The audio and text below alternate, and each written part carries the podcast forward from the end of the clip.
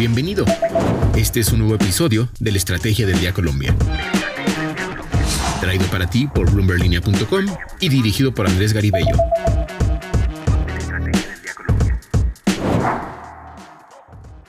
Los saluda Andrés Garibello. Es martes y vamos a hablar sobre por qué le molestó al gobierno nacional un informe de la Agencia de las Naciones Unidas para la Alimentación FAO en el que se deja mal parado al país en cuanto al hambre. Resulta que el informe dice que Colombia está entre los 20 países con peores índices de seguridad alimentaria en el mundo. También vamos a comentar sobre el invierno cripto. Desde Chile, el CEO de nos habla sobre la abrupta caída del precio, a más de la mitad en cuestión de semanas. ¿Qué se espera de este mercado? Además, vamos a comentar sobre el desempleo en el país el año pasado, que dejó conclusiones muy interesantes, como por ejemplo, dónde ha subido más el salario. Bienvenidos a la Estrategia del Día, edición Colombia. Lo que debes saber.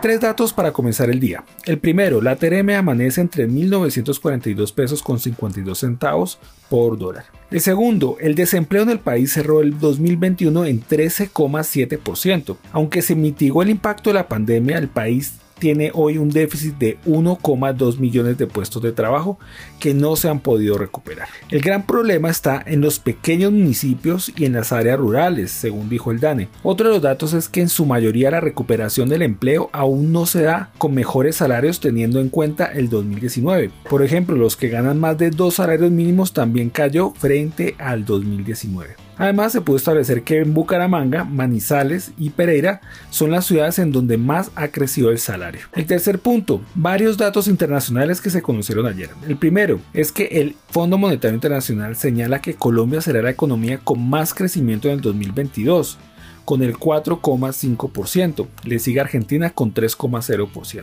También en una entrevista con Bloomberg Línea en Ecuador, el gerente del Banco Central de ese país, Guillermo Avellán, le dijo a la periodista Ángela Meléndez que este año se van a reglamentar el uso de criptoactivos en ese país.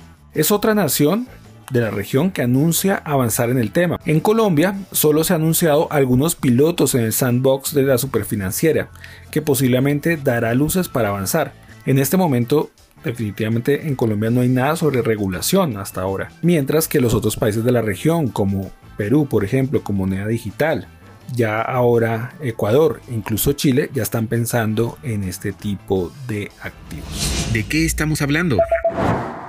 Estamos hablando de prácticamente un lío diplomático entre el gobierno del presidente Iván Duque y la Agencia para la Alimentación de las Naciones Unidas FAO y el Programa Mundial de Alimentos. El centro del problema es que las organizaciones sacaron un informe en el que dice que para 2022 7,3 millones de colombianos necesitarán asistencia alimentaria.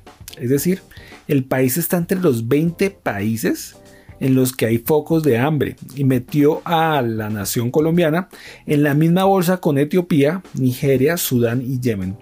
La respuesta del gobierno colombiano fue tajante. Le exige a las Naciones Unidas que lo retiren de esta lista negra de países en los que puede haber hambruna este año. Pero ¿qué más dice el estudio? Asegura que la inseguridad alimentaria aguda se agravará de febrero a mayo del 2022 en el país. Para el estudio es posible que en Colombia se deteriore por la inestabilidad económica, los desafíos económicos, la crisis migratoria y el desplazamiento por el conflicto armado. La canciller Marta Lucía Ramírez dijo públicamente que no es verdad que Colombia esté en una situación crítica como lo plantea el informe y que desconoce los avances del gobierno. Más allá del debate, la metodología y el reclamo del gobierno, no podemos olvidar que en Colombia hay unas 21 millones de personas que viven en pobreza y el número de hogares que consumían tres comidas diarias cayó de 90% al 70%. Voces Bloomberg Línea. Ahora Guillermo Torreal, baseo de Buda.com, uno de los jugadores más relevantes de la región, hace una lectura sobre el llamado invierno cripto, cuando el precio de los activos digitales, en especial el Bitcoin, cayó a la mitad en unas semanas. ¿Seguirán en caída libre? Esto nos dijo. Aun cuando los últimos años han sido los mejores en la historia de Bitcoin, en los últimos meses hemos visto una caída en su precio desde, los, su máximo histórico, en torno a los casi 70 mil dólares, hasta donde se encuentra hoy cerca de la mitad de eso, 35, 36 mil dólares.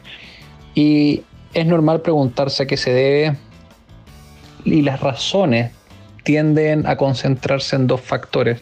En primer lugar, históricamente enero no es un buen mes para, para Bitcoin y la razón de ser es que en un activo que se valoriza tanto en el tiempo, es normal que a fin de año empresas y fondos de inversión liquiden sus activos para pasar esas ganancias a sus balances y así cerrar los años con, con utilidades. Eso lo hemos visto todos los años y no es propio de la industria de las criptomonedas. Sin embargo, como las criptomonedas y Bitcoin siguen siendo todavía un activo naciente y todavía algo ilíquido, el efecto que esto tiene sobre el precio es más grande que lo normal. Y lo otro que hemos visto es que en la medida que Bitcoin se ha popularizado, eh, hemos visto la entrada de Wall Street, de, este Wall Street más tradicional, bancos como JP Morgan, Goldman Sachs e incluso inversionistas tradicionales que históricamente han sido críticos de Bitcoin, ahora son fanáticos como Ray Dalio o Paul Tudor Jones. Entonces a la medida que Bitcoin se populariza y Wall Street entra, comienza a haber una conexión entre los activos variables como acciones tradicionales y las criptomonedas. Y en ese sentido lo que hemos visto en las últimas semanas es que las bolsas del mundo entero han caído, principalmente en Estados Unidos, y naturalmente Bitcoin ha comenzado a resentirse por la misma razón.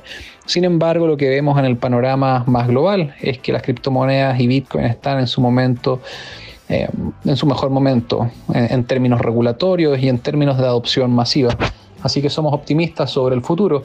Y respecto al mínimo de esta posible de esta caída, yo creo que ya lo vimos y de ahora en adelante vamos a ver un, aumento eh, estable. Ahora, ¿qué tal una frase para la reflexión? La dijo Matías Corman, secretario general de la OCDE, quien dijo que la inflación global se podrá desacelerar en uno o dos años más. En general, debo decir que la economía mundial está en mucho mejor estado en este momento de lo que pensamos que estaría cuando comenzó la pandemia. No estamos viendo que se desarrolle un escenario de esta inflación. Bueno, los invito a seguir la mejor información de actualidad, economía y negocios en el sitio bloomberlinia.com y en nuestras redes sociales. Regístrese a nuestra newsletter diaria Línea de Cambio que encuentran en la sección Dólar Hoy en Bloomberg Línea. Y si quiere que tratemos algún tema de este podcast, escríbame por Twitter a arroba a Garibello G. Y no olvide que acá está la información independiente que une a América Latina. Nos escuchamos mañana. Esta fue la Estrategia del Día Colombia. Dirigido por Andrés Garibello, producido por Arturo Luna y Daniel Hernández. Que tengas buen día.